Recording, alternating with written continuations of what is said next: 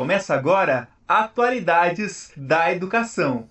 Boa tarde, professor eh, Luiz Gonzaga, professor Vinícius, professor Bom, e demais uh, ouvintes e quem está nos telespectadores, né? Senhoras e senhoritas, hoje estamos aqui com a presença de dois engenheiros da Uninter, professor de engenharia, que vão nos falar sobre IoT, inteligência da internet das coisas. Então, pediria que se, que se apresentassem por ordem de alfabética, professor Luiz Gonzaga. tá certo. Boa tarde, professor, professor Alvino Moser. Boa tarde, professor Vinícius. Sou o professor Luiz Gonzaga. É, eu sou mestre em computação aplicada. Sou especialista na área de segurança da informação e a minha formação é em eletrônica e telecomunicações. No setor aí da tecnologia da informação e das comunicações, eu atuo já desde os dos anos 80 e estou aqui uh, na Uninter desde 2009, atuando nos cursos da área de computação, na nossa escola politécnica e nos cursos de engenharia. Sou Vinícius. Muito boa tarde, sou o professor Vinícius, sou engenheiro eletricista, com mestrado também na área de engenharia elétrica. É, hoje aqui na instituição, na Uninter, aí, eu atuo nas áreas de engenharia, na, na área da computação, né? também sou coordenador de cursos da área da computação aqui, tecnólogos da Uninter, é, e tenho aí uma, uma certa experiência na, na área acadêmica e na, no meio profissional desenvolvendo para a internet das coisas. Né? Posso contar um pouquinho mais daqui a pouco sobre a minha experiência. É, então, atuo aí com a internet das coisas há em torno de um pouco mais de 10 anos aí. Então, acho que a gente vai, vai ter bastante coisa aí para conversar, né, professor Moser? Só para limitar um pouquinho a minha ignorância, eu sou formado em Química de, na PUC de, de Curitiba, de 60 a 64, fiz o bacharelado licenciatura em Química, e de 67 a 74 eu me fiz o bacharelado, licenciatura é, e mestrado e doutorado em filosofia, sou PhD em filosofia pela Universidade Católica de Louvaina, na Bélgica. Portanto, aqui está delimitada a minha ignorância. Estou perguntando ao Luiz Gonzaga, ou um dos dois professores, o que é que é IoT? Então, professor, o termo IoT, né, Internet of Things, né, Internet das Coisas, se refere a uma, uma área de convergência, digamos assim, entre a eletrônica, as telecomunicações e a computação, ou seja, eu tenho dispositivos inteligentes, ou seja, aqueles que têm uma capacidade de receber, de produzir, de processar e armazenar dados, que também têm a capacidade de se comunicar com outros dispositivos semelhantes da mesma natureza ou ambientes computacionais, os mais distintos, por intermédio da internet. Então, essa convergência dessas três áreas de conhecimento, né, computação, eletrônica e telecomunicações, produziu uh, esse mercado emergente de dispositivos inteligentes e conectados. Então, a gente pode simplificar a internet das coisas como isso: dispositivos eletrônicos, entre eles os eletrodomésticos, equipamentos de qualquer natureza, que têm capacidade de processar informações, ou seja, eles têm uma inteligência, uma capacidade computacional e capacidade de se comunicar entre si e com sistemas computacionais.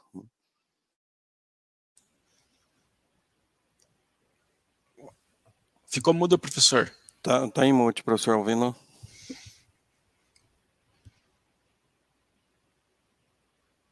Essa é a segunda pergunta que eu vou fazer. Professor Vinícius, qual é a história da, da IoT?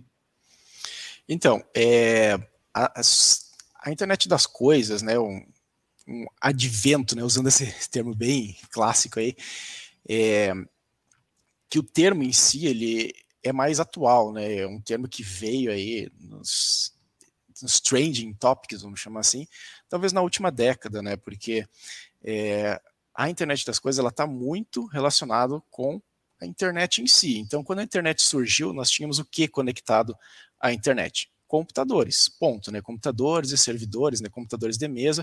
Com o passar do tempo, nós fomos então miniaturizando os computadores, né? Conseguindo fazer computadores mais portáteis, né? Celulares, smartphones e também conseguindo trazer esses componentes eletrônicos para dentro das nossas coisinhas do dia a dia, né? Que é a internet das coisas. Então é você conseguir é, colocar alguma coisa inteligente dentro do seu eletrodoméstico que você tem na sua casa, na sua máquina de lavar, na sua lâmpada, né?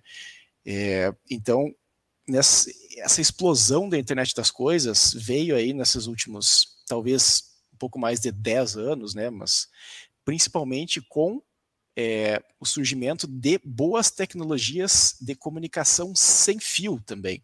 Então você miniaturiza os componentes eletrônicos para você conseguir colocar ele dentro de lâmpadas, dentro de eletrodomésticos, dentro de aparelhos que vão no seu corpo, né, como relógios, monitores cardíacos e afins, mas também com é, a evolução da telecomunicação, né, com a evolução da comunicação sem fio, principalmente, né, e já até comentando um pouquinho sobre alguma aplicação da internet das coisas, a internet das coisas ela vai muito além do que nós temos em casa. Então, é, se você me perguntar assim, poxa, me dê exemplos de dispositivos da internet das coisas. Né? O mais óbvio seria eu te dizer, ah, dentro das nossas casas nós temos um monte de dispositivos que são na internet das coisas hoje, né? Você colocar é, um dispositivo eletrônico qualquer, né, num eletrodoméstico, que nem eu citei, é, a famosa Alexa hoje também, que, que, muitos de vocês talvez tenham em casa, né, também é um dispositivo da internet das coisas, só que a aplicação, ela vai muito além, né, então, para você ter uma ideia, professor Moser, é, eu posso dizer aqui que é, tem, tem gente aí, pessoas ao redor do mundo, pesquisadores que precisam monitorar a atividade vulcânica, né? Poxa, eu vou ter que largar um dispositivo lá perto de um vulcão para monitorar a atividade sísmica, é, a emissão de, de, gases, enfim, todo, tudo que é necessário, tudo que, tudo que acontece né, para a emissão lá, para a explosão de um vulcão. Né? Como é que você vai monitorar isso? Você pode jogar sensores lá, lá perto e monitorar isso com esses sensores enviando dados sem fio para algum local. E isso também é a internet das coisas. E a gente precisa muito de, de diversas tecnologias agregadas, que nem, que nem o professor Luiz falou, né? A eletrônica, a comunicação como um todo. Muito bem. Só para, digamos assim, para emoldurar minha pergunta de ignorante, eu primeiro quero aqui salientar e saudar o professor André Guerra, que está nos assistindo, Roberto Guerra, que é um grande amigo meu, né? É, conhecido meu do doutorando, não sei se já é doutor, é o seguinte, veja bem, eu, em 2000, puxando para minha memória, parece que em 2005, um fazendeiro de Ponta Grossa, em falha memória, estava lá em Colônia, na Alemanha, e aí pelo celular foi avisado que houve um acidente na fazenda. Não sei se foi acidente com, com a própria fazenda ou pessoal, não sei, alguma coisa assim. Por outro lado, também ouvi dizer que a internet das coisas eh, seria o seguinte: é, você teria um dispositivo na geladeira aqui, na minha geladeira, e outro no supermercado, digamos, eu compro no festival, né? Então, é, teria um rol de. Eu mesmo tenho iogurte sempre, lacto, lactobacilos e alguma outra coisa, é, manteiga, queijo e outras coisas que eu tenho na geladeira, suco, suco de, de é, água de coco, suco de laranja, de uva. Então, quando faltaria, segundo as minhas que me falaram assim, de maneira, maneira bastante nebulosa, a, a, a geladeira enviaria uma mensagem para o supermercado e ele me mandaria esses itens automaticamente se descontado do meu cartão é, é, cartão é, do Banco Brasil, Visa, ou Internet, ou Mastercard, ou seja que for, né? Não sei. Em todo caso, então, eu queria pedir para ficar mais claro para nós que os engenheiros tivessem, digamos, a bondade de nos explicarem quais são as principais aplicações da internet no dia de hoje e, quais são as aplicadas no Brasil. Porque não há internet, não adianta nem falar de, das coisas, porque Macapá, no interior de Macapá, do, é, não existe nem eletricidade, muito menos existe computador, mas, mas tem sítio que nem, nem computador funciona porque não há eletricidade. Então, é, como é que funciona as cidades brasileiras, então? É, esse exemplo que o professor comentou, né, da geladeira inteligente que faz o seu, o seu pedido de, de comida, né, se reabastece sozinha, é bastante elucidativo e, e ele foi uh, impulsionando até a curiosidade e, e, o interesse das pessoas pela internet das coisas. Até porque é uma coisa corriqueira, né, usual, e que a maioria das vezes nós nos surpreendemos, né, buscando lá o potinho de manteiga para tomar o café de manhã, bem cedinho e já acabou, né? O mercado está fechado, então a gente acaba comprometendo o nosso dia a dia em função de uma falha operacional, digamos assim. Né?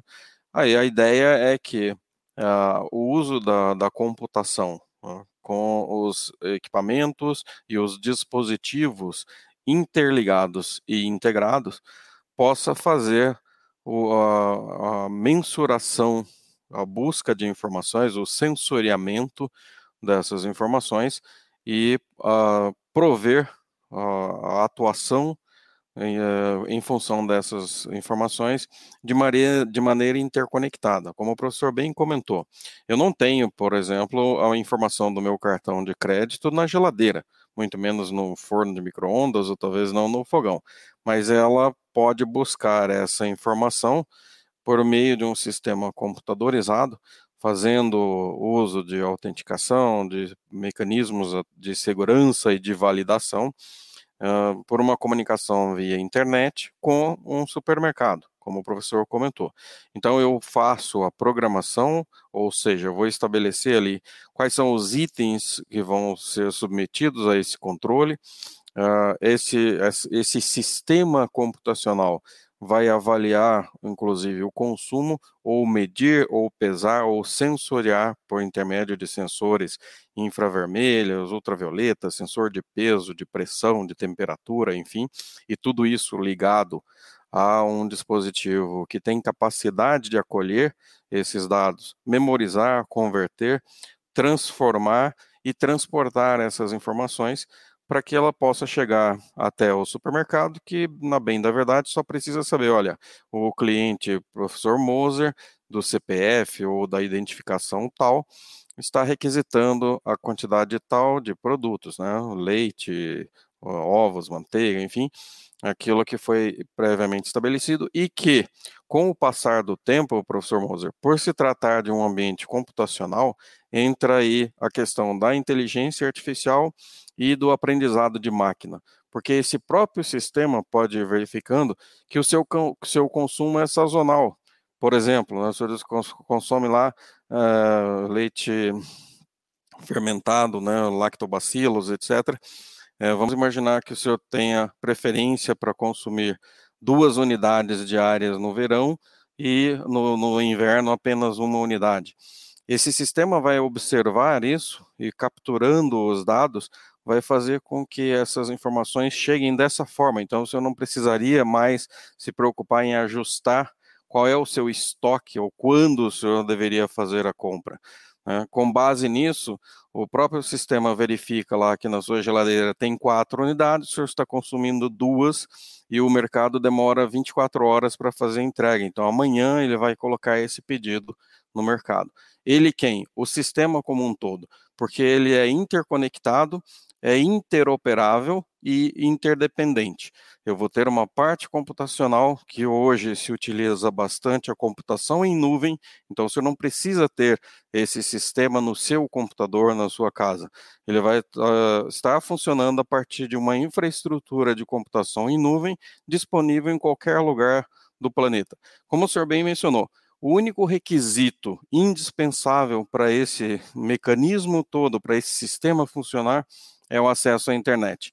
Né? Hoje nós temos problemas sérios de internet no, no Brasil, mas também no mundo. Nós temos regiões de acesso extremamente complicado, e que não têm acesso à internet, normalmente o acesso à internet está ligado às condições de, de vida humana, né, ao IDH, as condições de desenvolvimento humano, mas nós temos hoje duas promessas para a solução desses problemas, que é a internet 5G, que aumenta a cobertura, aumenta a velocidade, teoricamente reduz bastante o custo disso, não? e o uso de satélites, não? as constelações de satélites que estão sendo criadas com o intuito de prover o sinal de internet para essas localidades remotas. Nós temos ilhas, temos populações uh, que vivem em ambiente extremamente inóspito, não? Uh, por questões climáticas e tudo mais, e onde não se tem um, bom acesso à internet. Tendo essa condição atendida, as demais permitem que qualquer tipo de aplicação possa ser implementada em qualquer tipo de equipamento, de dispositivo, mesmo aqueles que no passado não foram construídos com esse propósito. Né? A gente fala, o professor Vinícius lembrou bem, a gente fala da sigla IoT hoje como sendo algo bastante moderno, mas se a gente for avaliar historicamente, nós temos inclusive uma linguagem de programação que foi criada no final da década de 80 e se popularizou no início da década de 90 e que foi criada com o propósito de, trazer capacidade computacional para dispositivos de toda a natureza. A linguagem Java, criada pela Sun Microsystems, foi criada para que cafeteiras, uh, televisores, geladeiras, né, eletrodomésticos, carros pudessem processar, pudessem ser programáveis. Né? E isso, estamos falando da década de 90. E veja bem, com a publicação, né? Porque, além disso, tem que saber qual é o limite do cartão, né? Então, tem que conectar não só a geladeira, não só o mercado, que tem no mercado, que tem na geladeira, produto, e calcular também se há disponibilidade para pagar no cartão. Tudo isso, portanto, mostra a complexidade de uma programação como essa. Fala mais sobre isso, professor eh, Vinícius, agora. Eu vou tentar também trazer aqui, professor Moser, mais alguns exemplos que eu fui lembrando aqui de aplicações reais do Brasil, né, que, que você comentou. É, veja bem, lembrando aqui de cabeça umas três aplicações que, que, eu, que eu conheci, ou atuei, ou atuo, né, nessa área. É, a primeira delas, é, eu atuei lá em meados de 2010, né, então é, na época, eu participei de um, de um, projeto onde estávamos desenvolvendo um sistema inteligente para iluminação pública. Né? Então, a ideia é, né, o que, que acontece hoje em dia? Você tem um, um, poste de iluminação pública com uma lâmpada conectada lá, mas você não sabe, é, a prefeitura, enfim, não sabe exatamente se aquela lâmpada está de fato operacional, se quanto que é o consumo é, individual por lâmpada, você não tem essa medição aí específica. É, então, esse projeto, né, veja bem, já há 12 anos atrás, se não até mais, né, o termo internet das coisas ainda nem era tão popular, as tecnologias da época nem, nem são mais utilizadas, mas é, nós então projetamos um, um, novo sistema que iria dentro do poste, né, é, substituiria ali o, o, o relé fotovoltaico ali, né, para quem é mais da área, é, para um eletrônico com medição de temperatura, perdão, medição de temperatura não, medição de corrente, né, e tensão elétrica, medição de consumo de energia no poste e enviava essas informações para uma central e a central teria lá o mapa da cidade inteiro. Naquele mapa da cidade você poderia clicar em cada um dos pontinhos, poderia ver o consumo daquela lâmpada individualmente, poderia emitir os relatórios, né, fazer isso de uma maneira é, universal ali para toda a cidade. E isso poderia ser aplicado é, numa cidade, você teria aí um sistema inteligente onde você consegue medir cada um dos dispositivos e retornar essa informação para uma central de monitoramento. Tá? É, um segundo exemplo que eu lembro aqui, esse mais atual, aí, de uns três ou quatro anos atrás. Né? É, eu conheço ali alguns professores da UTFPR que trabalham também nessa área, e eles estavam há três, quatro anos atrás desenvolvendo um projeto junto aos fazendeiros aqui da, do Paraná, é, porque eles tinham na época, acredito que ainda tenham, né, um problema muito grande com controle de javalis nas plantações. Né? Então os javalis eles vinham, eles atacavam ali, destruíam tudo e eles não sabiam que os fazendeiros não sabiam o que fazer. Eles procuraram os professores para tentar auxiliar a mapear esses javalis e, e tentar né, espantar eles de uma maneira mais rápida antes que eles destruíssem tudo. Então eles espalharam sensores ao longo de toda a sua seu terreno, sua plantação, né, suas áreas, para detectar esses javalis e né, avisar ou mandar eles embora de alguma maneira quando eles fossem detectados. E isso também é a internet das coisas.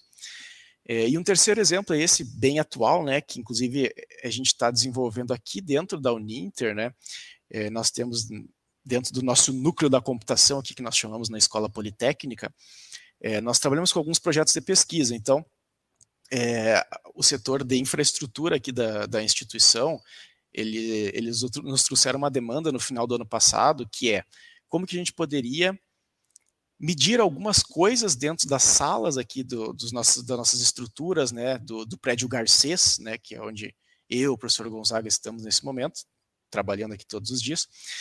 É, como que eu é, medir algumas coisas, né, medir a temperatura, luminosidade da sala e alguns parâmetros aí que vierem a ser interessantes. E hoje a gente tem um projeto de pesquisa aí que temos um professor, o professor Renan, que está desenvolvendo esse projeto, que a ideia é colocar dentro das salas né, do, do, do, prédio sensores, e esses sensores se conectam com a internet, e aí é, você poderia ter um, um aplicativo no celular, você poderia ter um, um site, um, um software no seu computador, que vai verificar a qualidade daquela sala, né, para melhorar a qualidade de vida dos funcionários, de, das pessoas. E eu diria que a internet das coisas é muito isso: é você é, tentar melhorar a qualidade de vida de alguma coisa, das pessoas que estão naquele ambiente, de uma comunidade. É, então a gente fala muito também de é, um conceito muito atrelado à internet das coisas é o conceito de smart cities, né, cidades inteligentes. Então Curitiba hoje é, é considerado a capital aí mais inteligente do Brasil porque ela tem muitos projetos de, de de, de cidade inteligente. Então você poderia automatizar o, o sistema de coleta de lixo, por exemplo, da cidade inteira. Né? Isso é melhorar a qualidade de vida das pessoas. Né? Você ter lixeiras que vão avisar a pessoa, avisar uma central de coleta que aquela lixeira está tá cheia, vai traçar a melhor rota e você vai, né, o lixo vai ser recolhido num, num tempo ótimo, vamos dizer assim. Né?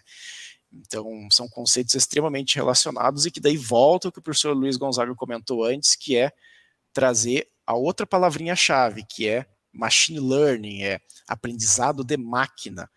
É, como que você ensina a sua aplicação, ensina a sua aplicação a ser mais inteligente, é você retroalimentar ela com dados. É, você está projetando um sistema para otimizar a coleta de lixo, mas as coisas mudam com o passar do tempo, as pessoas mudam os seus hábitos, é, o clima muda, né, tudo mais. Então, como você junta todos esses dados, retroalimenta no seu sistema e muda a rota de coleta, e, né, e muda os pontos de coleta, os horários de coleta, e, então, tudo isso, as possibilidades são, são, são muito grandes, né? Então, esses são alguns bons exemplos aí que eu consigo lembrar a nível de Brasil, nível de Uninter e Curitiba, né? Eu tenho uma, pergunta para fazer aos dois. É, responda quem quiser melhor. É o seguinte: quando é, as aulas presenciais, meu grande problema era fazer chamada. Porque você tem 50 alunos na aula e nem sempre está olhando para o aluno que responde sim ou não. Às vezes é outro que responde no lugar do outro. Então, não daria para ver um sistema, seria, digamos, é, IoT, um sistema que fizesse chamada automática por, por, por si mesma? Perfeitamente, professor. É, essa é uma preocupação latente nossa, né, do, de docente em geral, e já há décadas, né? Imagina é... IAD, né? IAD também, né? Pois é, pois é. Então, hoje já existem soluções para isso, e eu até voltaria. Eh, o professor Nisso estava exemplificando aí alguns usos de IoT. Talvez o uso de IoT é, mais expressivo e que talvez nós não, não tenhamos dado conta é, é o, o, justamente o voltado para segurança, né? sistemas de vigilância. Hoje é bastante comum ter nas residências sistemas de câmera, de monitoramento, monitores de abertura, fechamento de portas, sensor sonoro, sensor térmico, né, de radiação infravermelha. E, e eles uh, sempre existiram, né? Isso sempre existiu, o monitoramento com os DVRs, né, a gravação e tal. Só que os sistemas de uh, monitoramento e vigilância com IoT, eles são atuadores também. E aí entra a parte computacional, a parte de inteligência. E entra um pouco nisso que o professor acabou de falar. Esses sistemas evoluíram a tal ponto que eles podem reconhecer a, a pessoa, reconhecer os, os moradores ou as pessoas que frequentam habitualmente aquela residência, e não só isso, podem reconhecer os animais. Né? Antigamente o sujeito botava um alarme lá com um sensor, e tinha um gatinho. Aí o gato subia numa mesa, o alarme disparava. Os sistemas atuais identificam que aquele animal faz parte do conjunto de seres que ficam que frequentam aquela residência. Eles avaliam os horários. Então, o professor Moser chega em determinado horário, sai em determinado horário, é, ele usa tal vestimenta ou ele utiliza um veículo, e tudo isso está sendo uh, processado e apreendido né, utilizando inteligência computacional. Essa questão da chamada, hoje, por exemplo, é perfeitamente possível ter uma, uma câmera que instalada dentro de uma, da, da sala de aula, que faz o reconhecimento facial. E não só isso, ela pode ter microfone e identificar que o Joãozinho respondeu no lugar do José.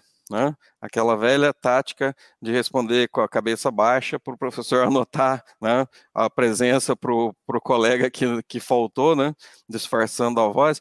Isso pode ser perfeitamente uh, construído hoje com essa questão da biometria. Eu utilizar equipamentos uh, de internet das coisas, câmeras, uh, que têm a capacidade de se integrar a um sistema que faz o reconhecimento facial que faz o reconhecimento de voz e contrapõe isso a informações de um banco de dados para poder não só identificar, mas como validar. Não? O professor Vinícius comentou, por exemplo, o, os dispositivos hoje que são os nossos assistentes, né?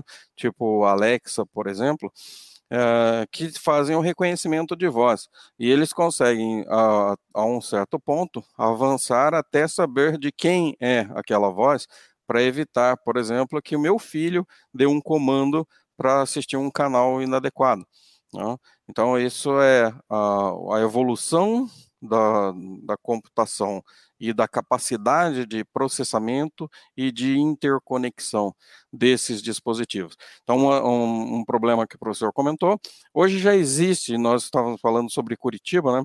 Curitiba já tem aqui no nosso centro um sistema de monitoramento que é integrado às forças de segurança, que permite, por exemplo, reconhecer foragidos da justiça. Né? Então, se alguém estiver sendo procurado e estiver passeando pelo centro de Curitiba, provavelmente uh, ele vai ser dedurado por uma das câmeras que estão fazendo monitoramento não só de segurança, mas como o, o trânsito, a, a, aglomeração de pessoas e, e, por aí afora.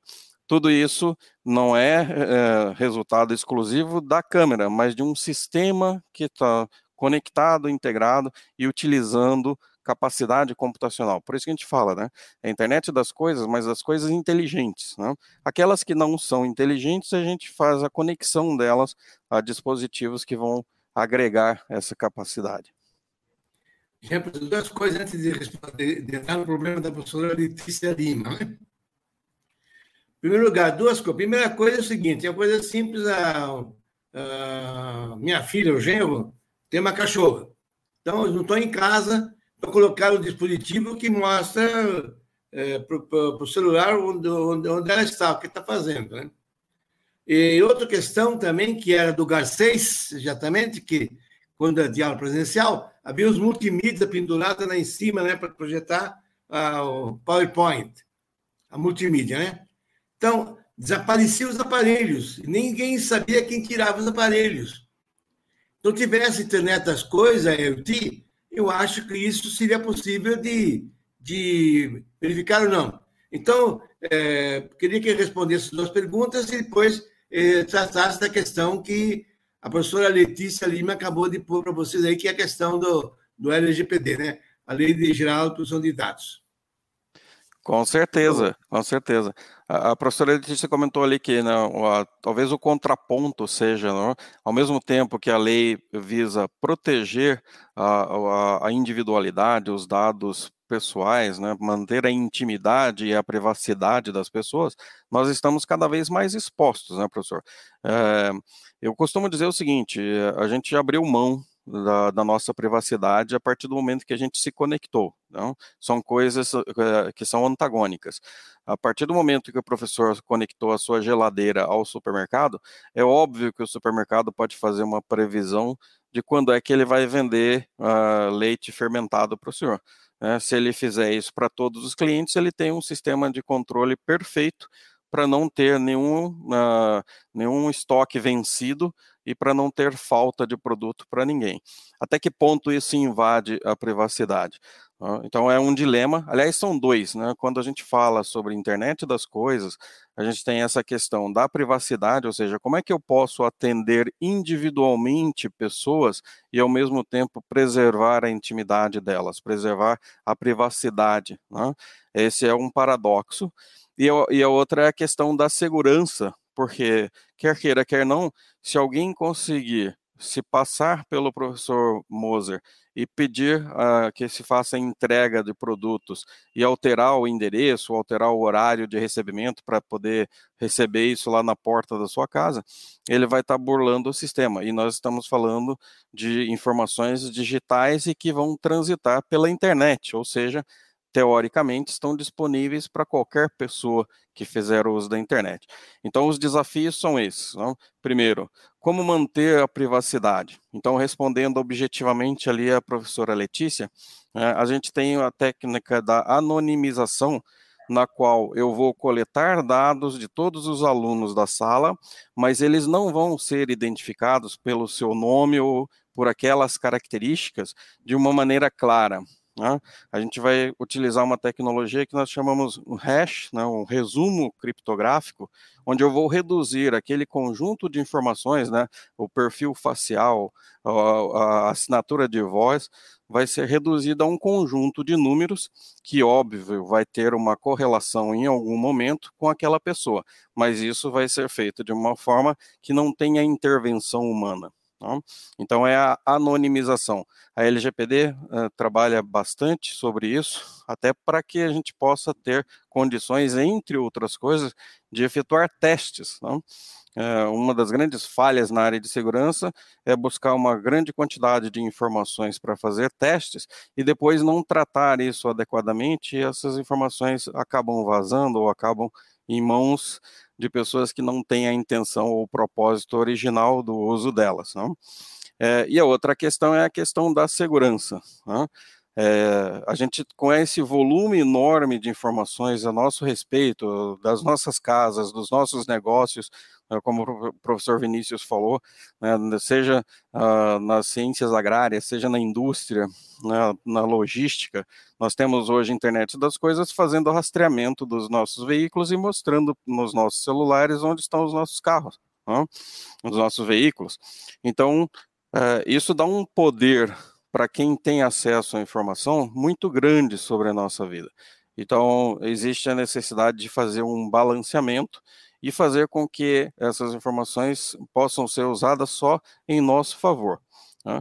O lado chato é que não existe segurança absoluta né? e não existe confiança absoluta. Né? No final das contas, essas informações vão fazer parte do trabalho de alguém e podem ser usadas indevidamente.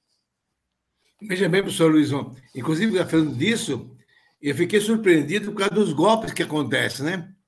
Um mês atrás, dois meses, um mês e meio atrás, não sei quando foi, eu sei que estava aqui, é, era o dia que eu costumo viajar para São Paulo, para São Paulo, eu costumo viajar sexta-feira, mas não estou viajando faz tempo.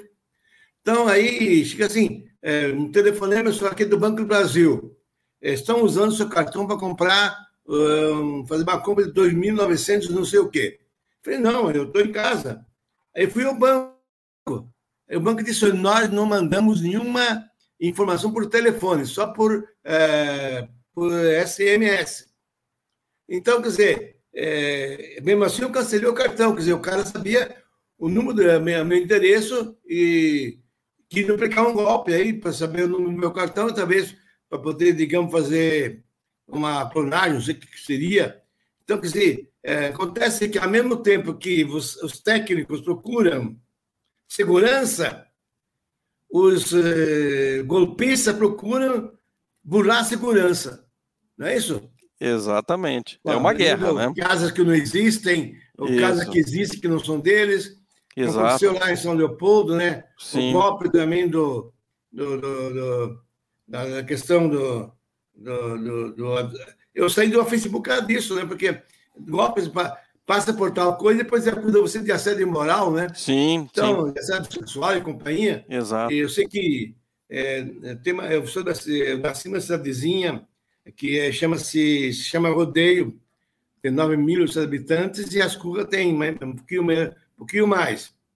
E lá eles pegaram muita gente idosa, cobrando 8, 11 mil reais para cada um, que é o que pode quebrar esse dinheiro, muito, é muito dinheiro naquela região, né? Então, são golpes assim que acontecem toda hora.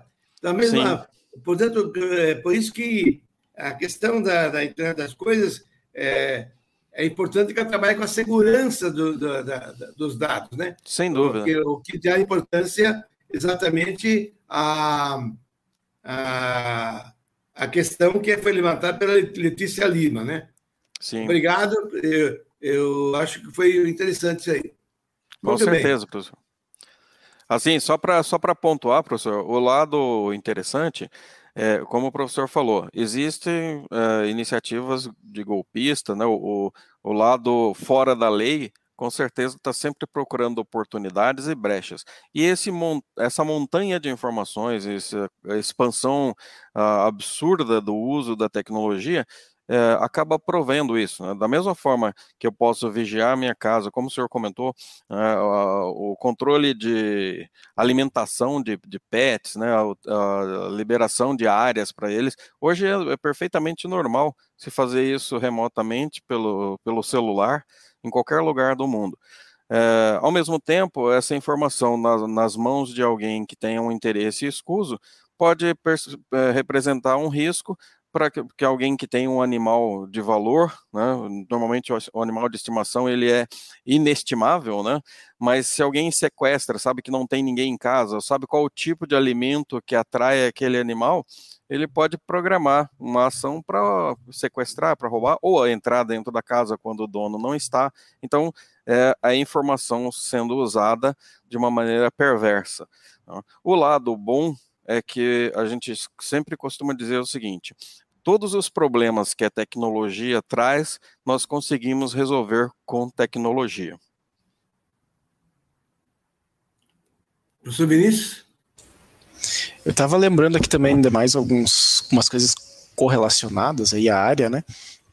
Então, o professor Gonzaga comentou muito aí sobre é, é, essa quantidade de dados que nós todo dia estamos expondo os nossos dados aí a internet e as grandes empresas de, de comunicação e tecnologia, né?